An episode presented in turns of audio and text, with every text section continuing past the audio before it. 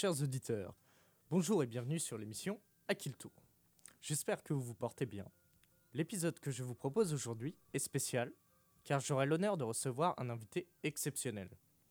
Le monde du jeu de société est véritablement captivant, mais il est aussi empreint de mystère. Pour qu'un jeu de société parvienne jusqu'à nos foyers, il doit franchir un certain nombre d'étapes cruciales. Tout commence par la création du jeu, puis vient l'édition, la commercialisation, et enfin il atterrit entre vos mains. C'est donc avec grand enthousiasme que je vous présente dans le cadre de mon émission Benoît Ouivet, le talentueux gérant de la boutique Sortilège à Tours. Il vous fera part de son expérience en tant que ludicaire, vous dévoilant ainsi les coulisses de ce monde fascinant. Je le remercie chaleureusement d'avoir généreusement accepté de consacrer une partie de son temps bénévolement. Restez avec moi pour vous plonger dans l'univers envoûtant du jeu de société et découvrez les secrets de ceux qui le font vivre au quotidien. Juste après une brève interlude musicale, tout de suite, Slow Yourself Down du groupe Camel.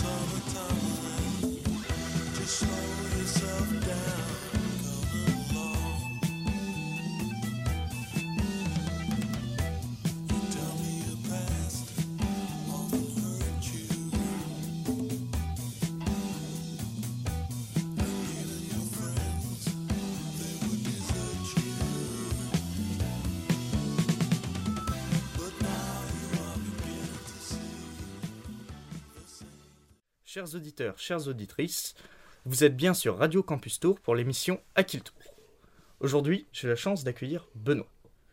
Je te laisse te présenter. euh, Eh bien, bonjour à tous et toutes. Euh, je suis Benoît Ouivet et je suis responsable de la boutique Sortilège de Tours. Super. Du coup, une des questions que je m'étais posée, c'était comment est-ce que ça t'est venu de te lancer dans une aventure euh, comme euh, ouvrir une boutique de jeux? Alors, euh, c'est assez simple le chemin, c'est que j'étais étudiant et euh, passionné de jeux depuis quelques années, passionné notamment de jeux de figurines à la base. C'était une époque bénie pour euh, les jeux spécialisés. Le jeu de société n'était pas aussi développé que maintenant. Et, euh, du coup, je, je traînais mes guêtres, comme on dit, euh, pas mal à la boutique Sortilège d'Angers, où, euh, j'ai beaucoup fréquenté cet endroit en tant que client et en tant que joueur, d'une manière générale. Euh, puis, euh, bah, les années passant, un jour, ils m'ont fait confiance et ils m'ont pris en tant que vendeur en remplacement là-bas. Et ils avaient pour projet d'ouvrir une boutique à Tours en 2003. Et comme je n'étais pas pressenti au départ, mais qu'ils ne trouvaient personne, ils ont finalement proposé cette place à moi. Et je me suis dit, allez, go, c'est ma chance. Donc j'y suis allé. C'est donc, t'as été le premier à ouvrir euh, une boutique de jeux à Tours ou pas? Alors non, euh, quand on s'est installé sur Tours, il y avait euh, déjà, déjà une boutique implantée. Il y en avait eu d'autres par le passé, il y en a même plusieurs autres au moment où on a ouvert. Et c'est le moment un peu euh, 2003 euh, d'une certaine explosion du jeu. Et à ce moment-là, on a ouvert en même temps qu'une autre boutique. Et quelqu'un a repris la boutique euh, historique de Tours à ce moment-là. Mm. C'était vraiment euh, l'effervescence. Donc on était, euh, au moment de l'ouverture, on était quatre boutiques. Ah oui, quand même. Et même, si je compte, il y avait un Games Workshop qui était là, une boutique Games Workshop. Donc on était Ok. cinq, ouais. Je me demandais comment est-ce que tu fais pour sélectionner tes jeux pour être sûr que ça va plaire après à tes, tes clients? Parce que parfois il y a des jeux qui vont être en vedette, mais c'est pas forcément que ça plaît aux habitants de Tours. Alors ouais, ça c'est une question assez complexe, euh, notamment aujourd'hui où il y a énormément de sorties de jeux de société. Euh, on est obligé de, de sélectionner drastiquement. Donc on ne peut pas tout prendre, mais on essaye d'avoir le choix le plus large possible, même en nouveauté, parce qu'il y a énormément de nouveautés. hein. Il y a quasiment, enfin, il y a pas de chiffre précis, mais on peut parler presque d'un millier de jeux euh, qui sortent Mm. par, euh, par an. Euh, donc c'est difficile de, de tout avoir en magasin, pourtant on essaye de s'astreindre en avoir le maximum. Mais dans le lot, il y en a qui, voilà, qui, qui s'imposent. Alors, de plusieurs manières. Il y a ceux qu'on découvre nous-mêmes et qui nous emballent très fort. C'est-à-dire qu'on on va en tant que professionnel sur des salons, on rencontre euh, les éditeurs ou les distributeurs de jeux qui nous présentent leurs nouveautés à venir. Et puis bah là, on va sélectionner, on va dire, oh, ça, mm. ça nous a pas mal emballé. Bizarrement, ça fait assez consensus sur tous les membres euh, des équipes sortilèges, parce qu'on n'a pas qu'une seule boutique, on en a 15 en France, et puis sur ce genre de lieu, on se retrouve et on partage nos impressions. Mais même, il y a il y a plein de boutiques, euh, il y a plein de ludicaires, comme on appelle ça en France, des, gens ah, qui tiennent les boutiques de jeux. C'est ludicaire. Ludicaire, c'est le mot, ouais. Euh, et, étonnamment, il y en a, voilà, ça fait consensus, ils s'imposent comme des jeux efficaces, comme, mm. euh, comme des produits aussi, parce que nous, on les vend en tant que produits, donc c'est des produits, on sait qu'ils vont plaire aux gens. Et il y a autre chose aussi qui, qui nous met la puce à l'oreille, c'est que les réseaux sociaux euh, les influenceurs, c'est tout un monde qui est assez vivant mhm. euh, et qui renvoie euh, bah, des buzz, comme dans plein d'autres domaines. Et forcément, on est à l'écoute de, de ces informations-là, de ces buzz naissants sur les réseaux. Euh, à l'écoute de notre euh, sélection et à l'écoute aussi de nos clients en magasin qui nous font Ouais, euh, tu l'auras quand celui-là Forcément, on est attentif à, tout ça. Du coup, le retour client où on va te dire ah, J'aimerais bien avoir tel ou tel jeu, est-ce que ça va jouer Ah, bah clairement. Enfin, si, un client nous parle d'un jeu, puis que deux jours après, il y a un deuxième client qui nous parle de ce même jeu, et que nous, on n'y avait pas encore songé à celui-là, on va s'intéresser forcément. On est. c'est notre métier justement de, de, savoir écouter les besoins de nos, notre clientèle et d'y répondre. Mmh. bah oui, oui. Donc ça, si j'ai bien compris, ça fait à peu près 20 ans que tu es dans le monde euh, de la boutique de jeux de société. Alors, j'ai ouvert la boutique de Tours en 2003, en septembre 2003, mmh. donc c'est fait, effectivement, ça fait 20 ans. Et j'avais commencé à bosser chez Sortilège euh, à Angers euh, quelques mois avant. Ok. Et donc, euh, est-ce que tu as pu constater euh, s'il y a plus de joueurs de jeux, de société maintenant, s'il y en a moins, ou s'il y a eu des périodes de creux? Alors, c'est euh, clairement un oui. Il y a une, enfin oui, à, l'évolution positive de ce monde-là, il y a énormément de joueurs maintenant. je te parlais d'un boom en 2003, mais il y a, on est sur un marché qui est en constante progression. Alors il y a forcément des moments plus creux et des moments euh, explosifs, mais d'une manière générale, on est, euh, on est en croissance. Et notamment dernièrement, le, ce qui a boosté le marché, c'est le, c'est le Covid.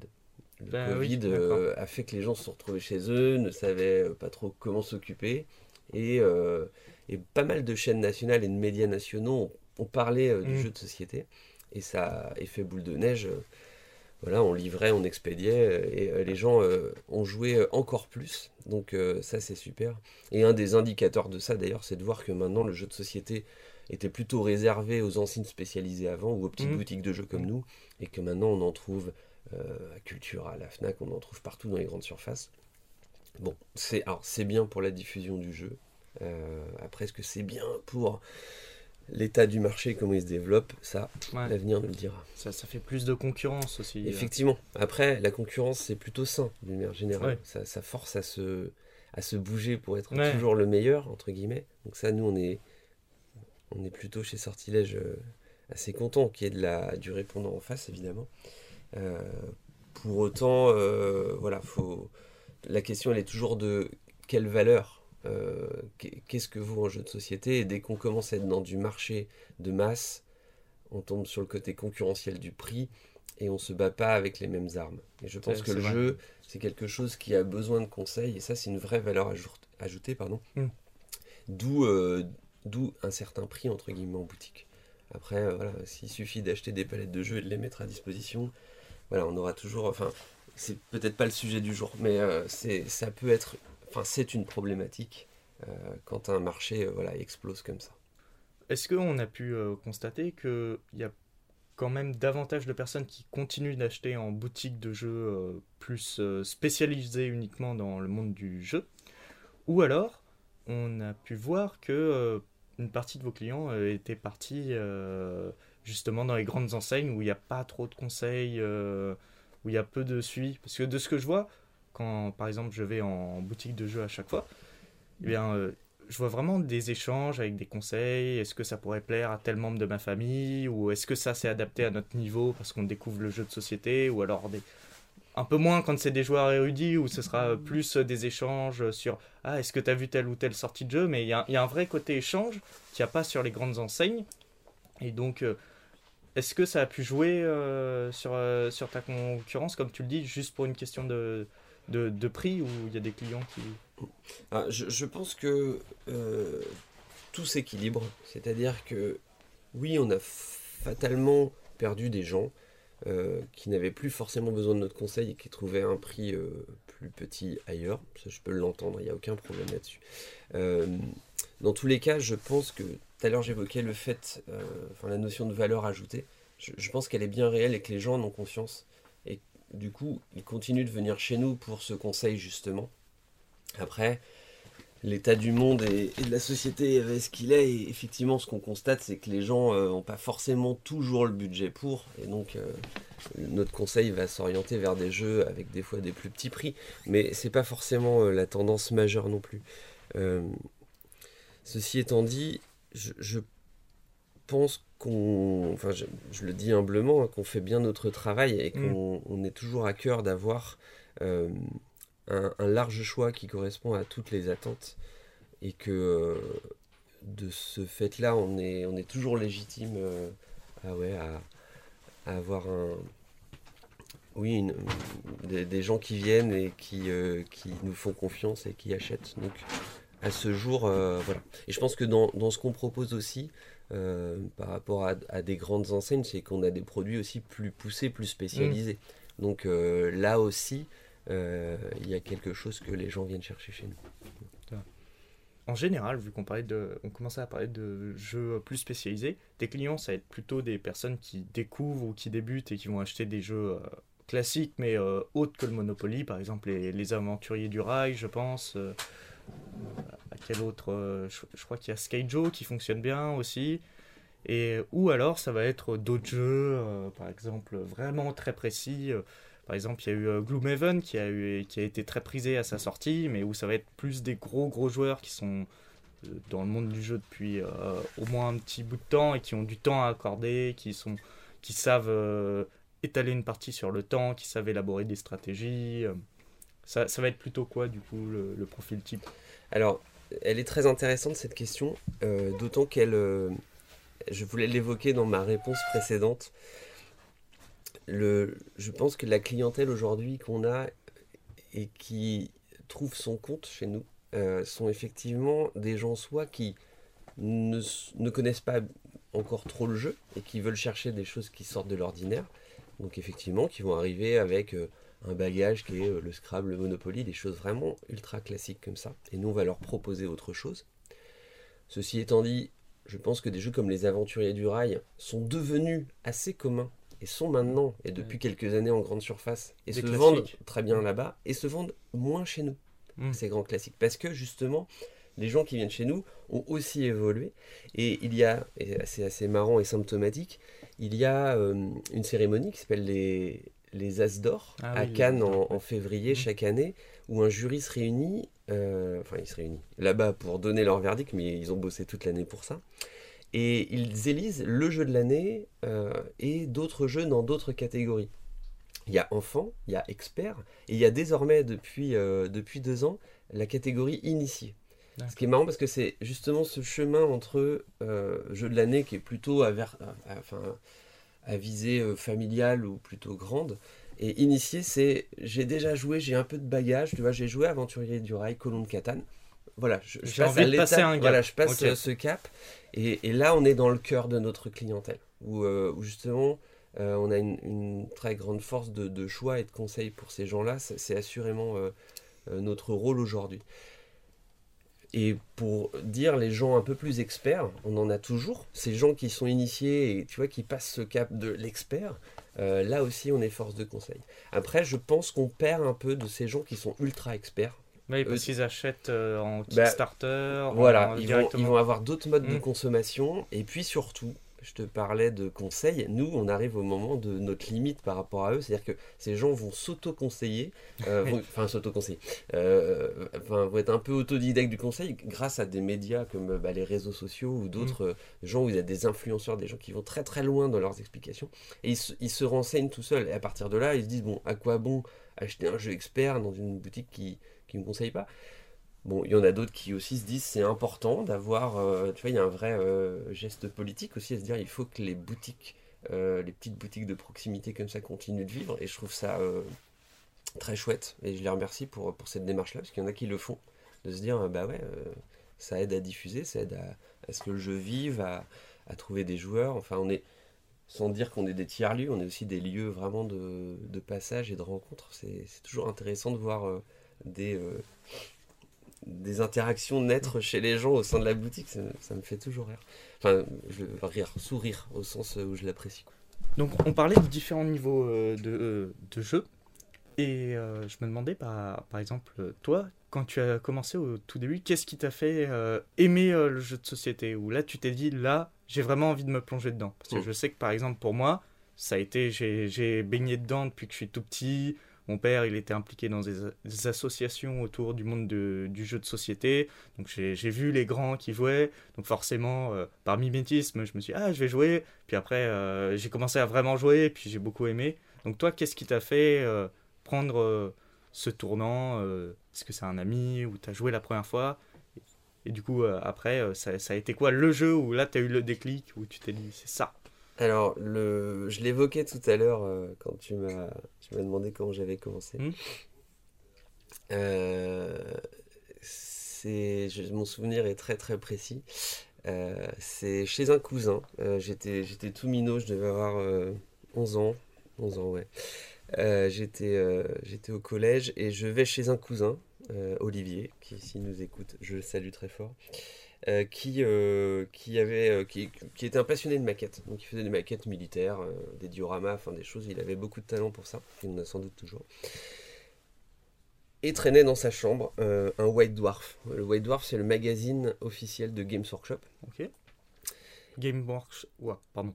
Game Workshop, est-ce que tu peux expliquer pour les auditeurs Alors Games Workshop, pardon, oui, qui connaissent pas Games forcément Workshop, c'est une société britannique euh, éditrice de jeux de figurines. Euh, donc c'est des jeux de bataille avec figurines. Ils ont, euh, ils ont plusieurs univers phares, euh, notamment Warhammer 40 000 euh, et Warhammer, enfin, qui s'appelle Age of Sigmar maintenant, mais c'est- donc un univers futuriste euh, voilà, de combat dans le 41e millénaire. C'est une guerre totale, sans merci. Euh, Il y a plein d'extraterrestres partout, des gros canons. Enfin, voilà, c'est c'est super. Euh, et Warhammer, c'est plutôt un monde médiéval fantastique. Ils ont également fait un jeu de figurines sur le Seigneur des Anneaux euh, à son époque, euh, justement euh, bah, à l'époque des films, donc à ce moment où, où, j'avais ouvert le magasin. Et puis, ils ont d'autres jeux comme Blood Bowl, des, jeux plus. c'est un jeu de football américain fantastique où des orques se battent contre des elfes. Enfin voilà, c'est assez génial aussi. Bref, c'est des univers, des univers assez, euh, comment dire, captants quoi. On a envie de plonger Oui. dedans pour découvrir et puis de bouger toutes ces figurines, de les monter, de les peindre. Enfin voilà, c'est ça, c'est ça le délire de cette marque-là. C'est tout le plaisir. Faut, faut dire qu'au début, euh, c'est- elles sont même pas assemblées. Oui, c'est ça. Il faut les assembler, les peindre. les peindre pour ensuite jouer avec, euh, sachant que euh, bah, c'est ce qu'ils appellent, à, à juste titre, un hobby. Voilà. Oui, quand, on plonge dedans, parce qu'il y a plusieurs aspects aussi, ça qui est chouette, c'est que voilà, il y a le côté un peu artistique, monter, peindre, Mm. manuel. On fait ses décors et tout. On monte sa table de jeu. Euh, il y a le côté un peu intellectuel aussi, puisque bah, il faut compulser des livres de règles, Oui, euh, oui. voilà, euh, des, fiches de référence et tout. Enfin, c'est ouais. il y a, il y a ce côté-là. Et puis il y a le troisième aspect qui est le jeu, de- le Mm. jeu et donc le partage avec, euh, avec l'autre euh, et, et l'affrontement aussi, qui est un défi aussi intellectuel, bien sûr. Euh, et donc je découvre chez ce, ce cousin euh, cette revue, 11 ans, le White Dwarf, qui ouais. est donc leur magazine mensuel. Et, euh, et je suis ébahi devant ces, ces figurines. et je me dis, ça me fait rêver, ça me capte tout de suite, quoi. Et je lui ai dit, je peux te le- l'emprunter. Il me dit oui. Et donc, bah, pendant. euh, voilà, c'est une époque où il n'y avait pas Internet. euh, et donc, Ouais, euh, ouais. j'ai passé des soirées, des jours entiers à regarder le magazine, à lire les rapports de bataille dedans. Et je me, oh, je me suis dit, mais c'est génial. Et j'ai j'ai tenté de convaincre mes parents euh, que- que- qu'il me fallait cette boîte de jeux. C'était vraiment vital. Euh, j'ai eu beaucoup de mal, mais j'ai été aidé euh, par, euh, par Bruno et Lucie Marie, euh, qui sont euh, bah, mes associés actuellement, mais qui étaient les vendeurs à l'époque D'accord, ouais. à Sortilège Angers, euh, et qui... euh, Est-ce que c'était très mal connoté euh, le jeu Alors de en fait, société à avant cette ou époque-là, ça, ça allait alors, mieux on, on parlait pas de jeu de société parce que le jeu de société était pas encore euh, extrêmement développé quoi euh, dans, nos- dans ces Mm. boutiques-là. À ce moment-là, on avait des boutiques euh, très spécialisées qui faisaient notamment du jeu de rôle et euh, qui importaient euh, du jeu de figurines comme ça. Euh, enfin, C'était les tout débuts. Mm. On est au balbutiement de ça quoi. Et à cette époque-là, euh, comme souvent, toute nouveauté fait peur. Et il y avait eu un, un fameux Ballet Masque, qui était une émission à l'époque animée par Mireille Dumas, qui a fait beaucoup de mal au jeu de rôle, puisque le jeu de rôle a été présenté euh, comme quelque chose de nocif, de pas bien, euh, de déstabilisant pour les jeunes, bref. Même en France, du coup Ouais, carrément. Euh, C'était n'importe quoi. Bref. j'avais entendu ça aux États-Unis où Ouais, ouais, ouais. il y a Non, ça mais- tous les mots, c'était des communistes. ben voilà, il y a, y a eu ça à cette époque-là, et forcément, jeu de figurines, amalgame, jeu de Mm. rôle. Et donc mes parents étaient ah non, c'est mort, tu tu, tu vas pas être corrompu toi aussi. Et donc, ils ont fait un travail précieux, euh, Bruno et Lucie Marie, pour convaincre mes parents que non, Mm. non, euh, ça, allait, euh, ça allait être très bien. Et, euh, et donc, j'ai réussi à obtenir cette boîte. Et là, c'était le début de l'aventure. J'ai converti des, des- des amis à ça. Je leur ai dit, mais regardez, c'est génial et tout. On s'est mis à jouer, à partager tout ça. Puis, il y a d'autres jeux de figurines qui sont venus.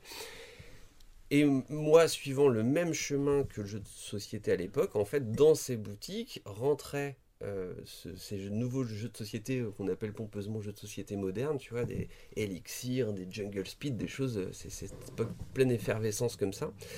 Donc j'ai découvert ça dans, dans ce magasin, et puis euh, bah, on a un terreau fertile. Je veux dire, quand t'es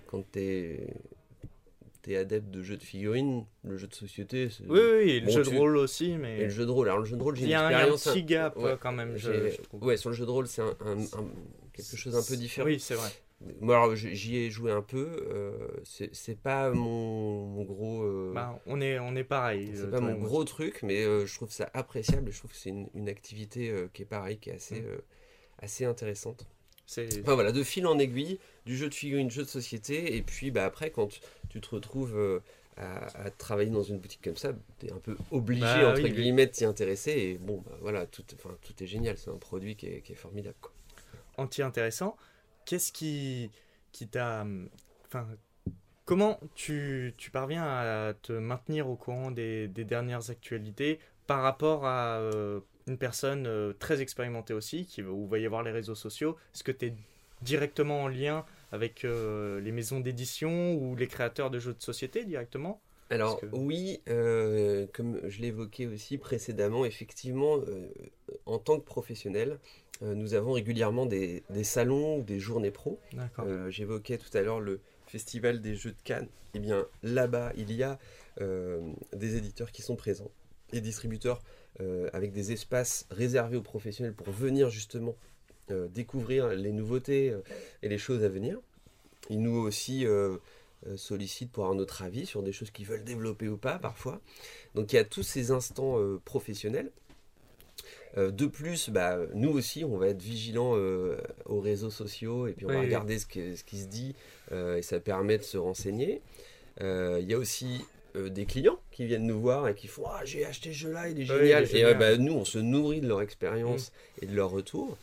Euh, en boutique aussi, on ouvre pas mal de jeux de démonstration. On essaye d'ouvrir un maximum de jeux. Donc là, toute l'équipe bah, voilà, prend, prend des jeux, les lit. On fait des fois euh, un début de partie pour ressentir les sensations. euh, tant que faire se peut, des fois des parties complètes si, euh, si on peut. Mais je- on a rarement le temps de faire ça. Ouais, c'est c'est long. hein. Nous aussi, des fois, on se fait des, des, des moments de cohésion où on va sortir des jeux de société et les partager. Et puis il y a chez nous aussi, parce qu'on reste vendeur mais passionné, donc on vrai. a aussi nos expériences qu'on va partager avec nos collègues. Donc toute cette, toutes ces choses-là font qu'on voilà, qu'on se maintient au courant. Après, comme je te dis, le chantier est vaste. il y a beaucoup trop de jeux, donc il y en a des fois qu'on ne teste pas malheureusement. Puis par, pour tester les jeux de société, j'ai cru entendre, je sais pas si tu le fais encore, que tu organises des fois des, des petits événements autour du jeu de société. Je crois que tu avais fait des compétitions de Keyforge quand il était sorti. Oui, tout à fait. Mais alors par contre, ça c'est plus à l'attention de nos clients. oui, mais effectivement, on a un lieu, on a un lieu dans le magasin qui est une salle de jeu, alors qui est un peu plus petite qu'avant, mais qui est néanmoins accueillante, je l'espère, où nous sommes en ce moment. Euh, et euh, du coup, euh, cette salle de jeu permet bah, de, effectivement d'accueillir des compétitions. Donc il y a des jeux, par exemple les jeux de cartes à collectionner, Magic, Pokémon, Yu-Gi-Oh! Mm. et d'autres que je ne cite pas, sont des jeux qui ont qui ont vocation à, faire que bah, plus on rencontre d'adversaires, plus on, monte en compétence, voilà, on s'améliore et on trouve du challenge. Donc c'est vrai que les boutiques sont euh, des lieux intéressants pour, euh, pour justement mettre en relation les joueurs comme ça et, et nourrir leur passion. et puis on fait pas mal d'autres activités aussi. On peut faire des ateliers peinture de figurines justement. On peut faire des ateliers de découverte de jeux ou de jeux de figurines ou même de jeux de cartes. Enfin voilà où on fait découvrir les jeux. L'autre jour on a accueilli et je les remercie encore un éditeur de jeux qui est venu faire en plus une une comment on appelle ça? Une mise en situation, il y avait du son euh, qui était adapté pour le jeu de société qui, qui, qui montrait. Donc c'est, il y a des qui émanait du jeu de société. Ouais, c'est une, bande son qui avait été euh, ah, développée exprès. Et euh, ça mettait voilà une, ambiance particulière. Donc voilà, on essaye de, de, faire plein de choses. Et l'autre fois, on a même testé un tournoi de puzzle. Ça a été super apprécié. On s'est, enfin, on s'est, on s'est bien marré, regarder les gens se marrer, mais eux se sont, sont éclatés à, à, faire ça. Donc voilà, plein, plein d'idées, mais plein de vie surtout. Et euh, on va bientôt arriver euh, à terme euh, de notre interview parce que faut, faut, pas que je prenne trop de ton temps parce que pour les, les personnes qui nous écoutent, Benoît prend bénévolement de, de son temps et me l'accorde sur son temps de travail. Donc un grand merci à toi. merci de t'intéresser à, à, nous aussi. J'aimerais bien savoir le jeu que tu recommandes pour, pour le moment. Euh, un jeu que tu recommandes, pas forcément, euh, ça, ça pourra venir après, ce serait euh, une, autre question juste après sur un jeu pour entrer dans le monde du jeu de société, mais là, un jeu où là, c'est toi, tu as envie d'y jouer, tu pourrais jouer comme ça, c'est le jeu où tu te dis, à lui, il, me plaît en ce moment. Ah, t'es dur. C'est très dur de répondre. c'est dur. Hein. c'est hyper dur d'en choisir un parmi, euh, parmi tant. Euh, après, moi, si je parle de mon actu, dans mon actu ludique, mmh. euh, c'est marrant parce que tu évoquais Gloomhaven tout à l'heure. Je suis dans une grande campagne de Gloomhaven avec, avec trois copains. N'hésite pas à présenter le jeu. Parce que ah oui, alors Gloomhaven, c'est un jeu, c'est complètement dingue ce jeu. C'est c'est un jeu d'aventure narratif. Euh, dans lequel on est, euh, on est des membres d'une compagnie euh, d'aventuriers, donc on est dans un monde médiéval fantastique, assez standard, et c'est un jeu qui est assez onéreux, mais qui est blindé de matériel, car c'est un jeu où vos personnages vont évoluer, donc vous allez ouvrir des nouvelles boîtes, avoir accès à des nouvelles cartes, coller des autocollants, euh, la carte du monde que vous développez, c'est un peu comme dans des jeux vidéo. Au début, bah, on est dans la ville de Havre-Nuit, et puis au fur et à mesure de nos explorations, on va découvrir de nouveaux lieux. Donc on va coller bah, les endroits découverts. Elle évolue la carte. La carte évolue, c'est incroyable. Et euh, on va euh, voilà. les personnages prennent leur retraite aussi. Les personnages prennent leur retraite. mon premier personnage a pris sa retraite. Déjà. Au bout, de 17 scénarios. Est-ce que c'est dur de dire au revoir à son personnage après eh tant d'aventures Eh bien, je pense que justement l'auteur de Gloomhaven est un génie là-dessus parce que euh, dans, dans, les reviews qu'on voit de ce jeu, euh, il y, a des aspects que je vis en y jouant qui ne sont pas forcément évoqués et que je trouve euh, mm. très malins. justement, ce système de retraite des personnages qui permet ben, d'avancer dans le jeu, de créer une histoire, parce que ce personnage, ouais, il était cool, mais voilà, je l'ai joué 17 scénars, je pense qu'à un moment, tu as, aussi besoin de renouveau, et hop, t'en prends un nouveau que tu développes, c'est assez chouette. Euh, et puis il y a plein d'autres aspects sur la relation euh, humaine de ce qui se passe autour de la table, parce que c'est un jeu coopératif, où euh, donc on va c'est des, moments, des sortes d'exploration de donjons où on va voilà, casser du monstre, essayer de trouver des trésors et puis de, cheminer comme cela. Et il y a plein d'aspects intéressants sur, la relation entre, les humains qui sont en train de jouer parce que on a des, des, quêtes individuelles, on a des choses à faire secrètes qui peuvent des fois altérer notre efficacité sur le but collectif. Et, euh, et c'est assez, euh, je trouve c'est assez bien vu. Enfin voilà, moi je trouve ce, ce jeu assez, assez fou. Par contre, clairement, euh, voilà, c'est onéreux, ça demande beaucoup de temps, ça demande beaucoup d'implication. Donc c'est pas forcément à la mm. portée de tous. Clairement, c'est un, un, vrai marathon, puisque là on est à 20 scénars faits, 20 scénarios, il y en a 100 euh, dans la boîte. Enfin, il y en a 50 pour la quête principale et 50 euh, autres pour, le, pour le folklore autour. Des, petits C'est clairement une grande aventure, mais c'est palpitant. Donc, pour ta question initiale, euh, qu'est-ce que je recommanderais? En ce moment, je suis en train de faire Aventurier du Rail Legacy, qui est juste fabuleux aussi. Donc là aussi, c'est une boîte un peu chère, je suis désolé, mais qui est incroyable. Donc, c'est Les Aventuriers du Rail, 12 parties mais liées entre elles, où on va euh, avoir une carte qui va se développer au fur et à mesure du jeu, des nouvelles règles qui se rajoutent, des choses qui sont vraiment, je, mâche mes mots, qui sont incroyables à vivre en termes euh, d'émotion et de, plaisir ludique. Enfin, je trouve que c'est magistral ce qu'ils ont fait. Et ce jeu, au bout de ces 12 scénarios, euh, bah, est un plateau euh, qui mm. sera unique et qui aura la physionomie de ce que tu as créé avec auquel on peut rejouer ah, tu peux le rejouer plutôt que de jouer à l'aventure voilà. rail traditionnel par contre du coup euh, c'est un grand plateau puisque à la fin tu joues euh, traditionnellement on jouait 45 wagons dans celui-là tu vas jusqu'à 65 wagons ce ah qui, est assez immense. Et un de mes derniers coups de cœur si je peux le citer c'est Kaori qui est un jeu qui a été édité par bah, une société d'édition française et ça a été un, un vrai coup de cœur un jeu asymétrique euh, où euh, chacun euh, va jouer un des, quatre camps possibles sur le jeu et va avoir des objectifs pour gagner la partie différents des autres. Et ça, c'est assez rare dans, les jeux de société. Il y en a un qui s'appelle Route qui proposait ça, mais qui était hmm. pareil, réservé à. Route est un, un, peu complexe. ouais, voilà, il est, il est, même très complexe. Kaori, c'est un peu un, mini, un mini route, donc accessible, aux, joueurs, ouais, aux joueurs initiés. parce que la prise en main est facile. Et euh, c'est vraiment très agréable. Ça raconte une histoire euh, vraie en plus et euh, assez, assez sympa. Voilà. C'est intéressant que tu mettes les niveaux. Donc par exemple, si tu pouvais mettre un niveau pour chaque jeu de société, tu pour Gloomhaven, tu mettrais quoi? Bah, Pour les aventuriers du rail Legacy, tu mettrais quoi? Aventurier, alors Gloomhaven expert sans contexte, sans contexte, pardon. aventurier du rail Legacy. Alors la version Legacy, je dirais initiés, mais même des gens qui n'ont jamais joué à Aventure du Rail pourraient, euh, ouais, pourraient y arriver. Puis quand c'est bien expliqué que c'est avec des joueurs aussi euh, qui savent déjà jouer, quelqu'un qui pilote, clairement, clairement. Qui, débute peut jouer à un jeu euh, mm. plus compliqué. Je sais pas si tu connais Saif, j'ai fait jouer à un ami qui est quasiment. C'est mon top 3. voilà. J'adore. bah, j'ai fait jouer à un ami qui avait jamais joué.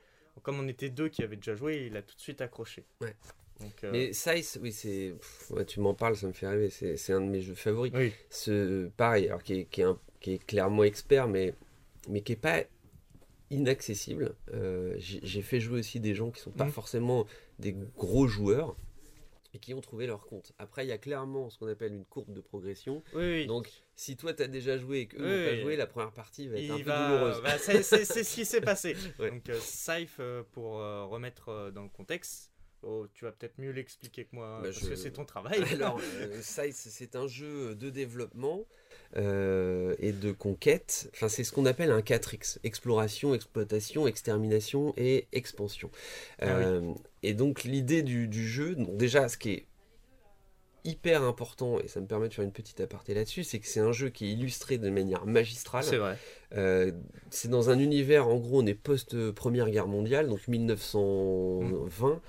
Et euh, bon, euh, l'Europe euh, de l'Est est complètement saccagée. Et c'est un peu comme s'il y avait un reboot. Les, gens ont oublié ce qui s'est passé.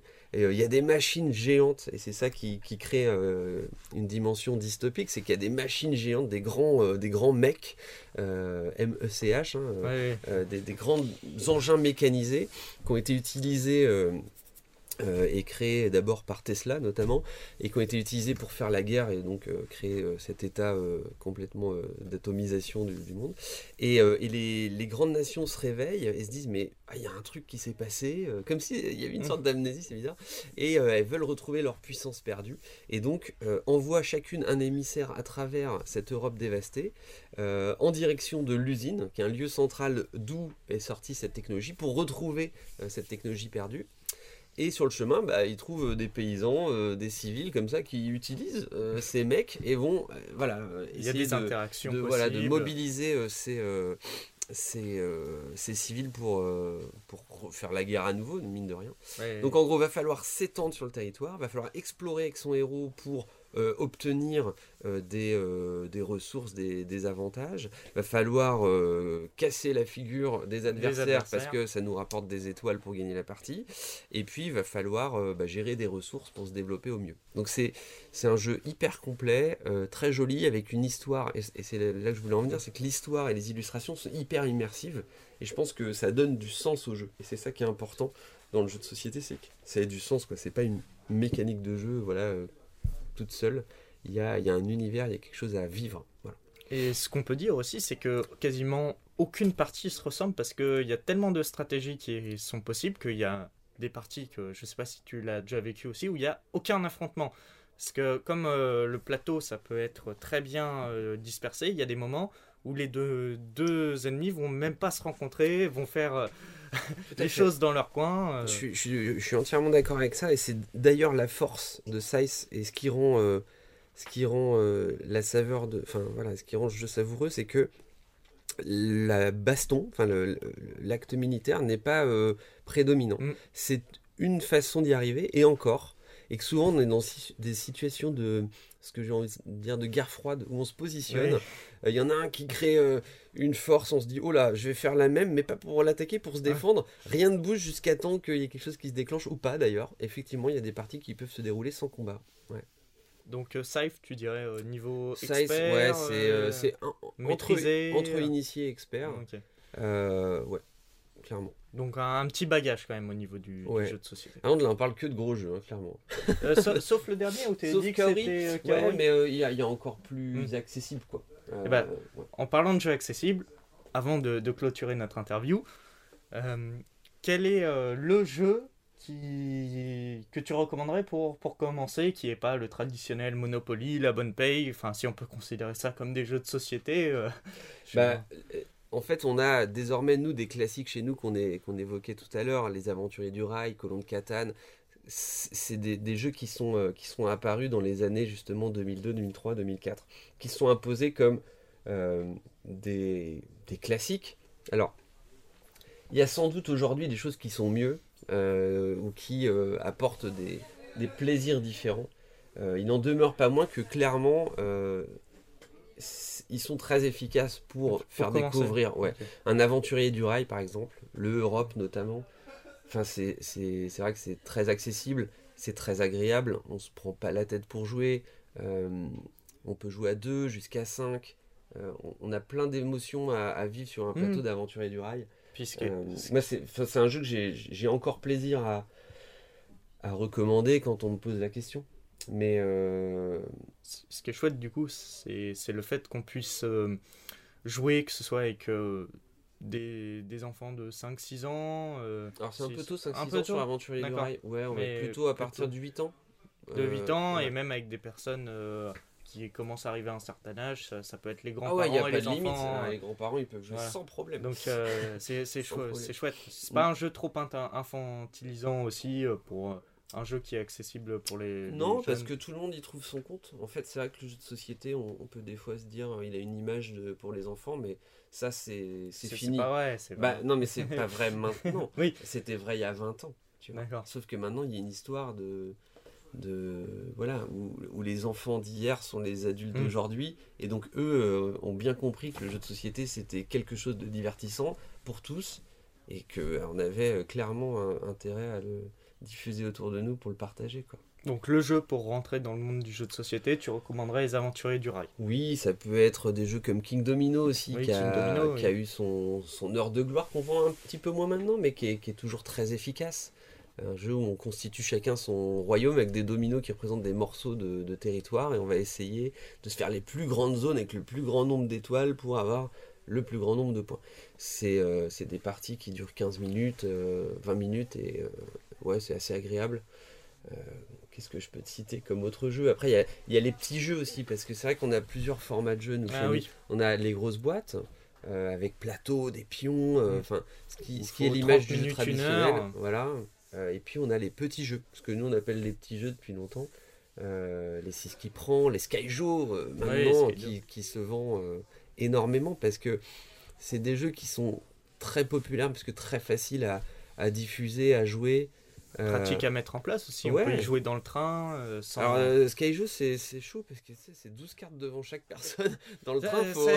J'y ai pensé parce que j'y ai joué à deux Ouais. une fois. Oui, dans le alors à train. deux, ok. À deux, ça, ça Ouais, à passait.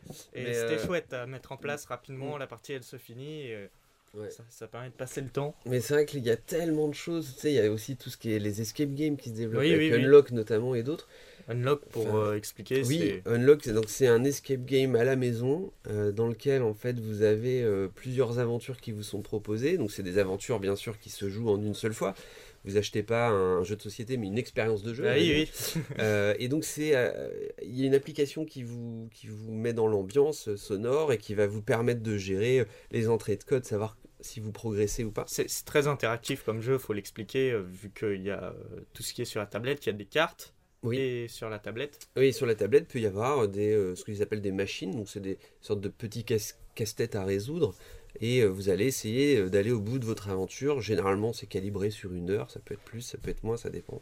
Et quand vous rentrez un mauvais code, vous perdez du temps, et, euh, et voilà, on est bah, un peu comme dans une salle d'escape, sauf vrai. que vous êtes dans votre salon. Quoi. Voilà. et, ça, ça s'est super développé depuis, euh, depuis quelques temps. C'est un rayon à part entière. On a désormais un rayon escape et enquête Mm. aussi euh, dans le magasin. Le jeu à deux aussi, c'est très développé. le jeu à deux? Ouais, ouais. Hmm. Euh, pas- notamment avec le Covid, mais avant on avait un, un petit rayon jeu à deux, maintenant c'est un corner, euh, on a plein de choix, des choses diverses et variées, Euh, et c'est assez cool, parce que si les gens jouent à deux, euh, Bah, c'est que ça joue quoi. Que un jeu de société, bon, bah, avant on partageait à plusieurs, mais ça joue à deux, et il y a aussi le jeu solo qui se développe. Alors là on pourrait se dire, mais c'est quoi cette histoire Mais euh, en fait, euh, voilà, les gens ont des besoins de jeu, euh, et Oui. c'est cool. Puis ça, ça permet d'éviter aussi de passer du temps sur les écrans, Évi- justement. Évidemment, ouais, ouais. Et, le Et- défi, le défi cérébral est un peu différent sur les Mm. jeux de société. Euh, ouais. C'est vrai que pour les auditeurs et auditrices qui nous écoutent, mais qui n'ont pas encore euh, eu euh, l'occasion de jouer à beaucoup de jeux de société, c'est chouette pour des moments à partager en famille, vraiment, euh, où euh, ça peut être, au lieu de faire des, des puzzles ou juste parler, bah, ça permet de parler tout en jouant, et que sans forcément faire attention au côté euh, compétitif que Mm. peuvent avoir certains jeux, même si pour pallier ce problème, il peut y avoir des jeux coopératifs aussi. bah, ça peut être un moment vraiment de, de partage où on se retrouve et où on crée des souvenirs. Mais tu as raison. Enfin, je pense que la, la, ouais, la clé du jeu de société, c'est ça, c'est de partager un moment.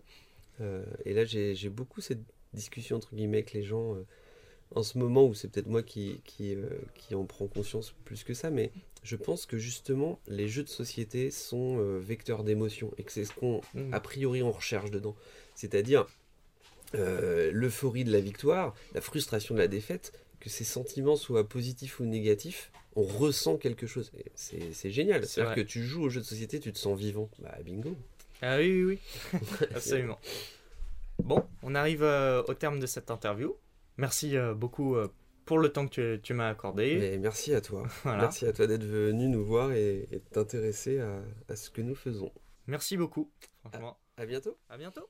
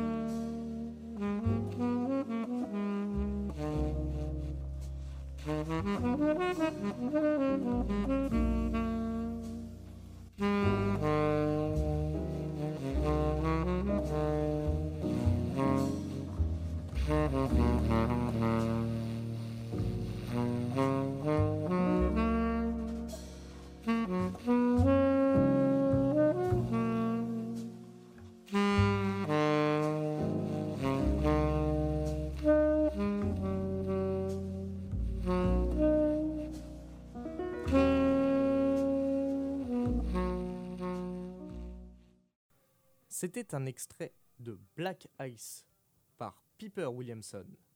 J'espère que cet épisode de Kill Tour vous aura plu, qu'il vous aura permis de découvrir ou de redécouvrir une nouvelle facette du monde du jeu de société. Encore une fois, un grand merci chers auditeurs, chères auditrices, pour avoir consacré votre temps et votre attention à cette émission.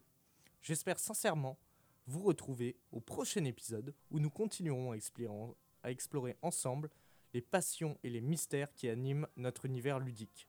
Prenez soin de vous et à très bientôt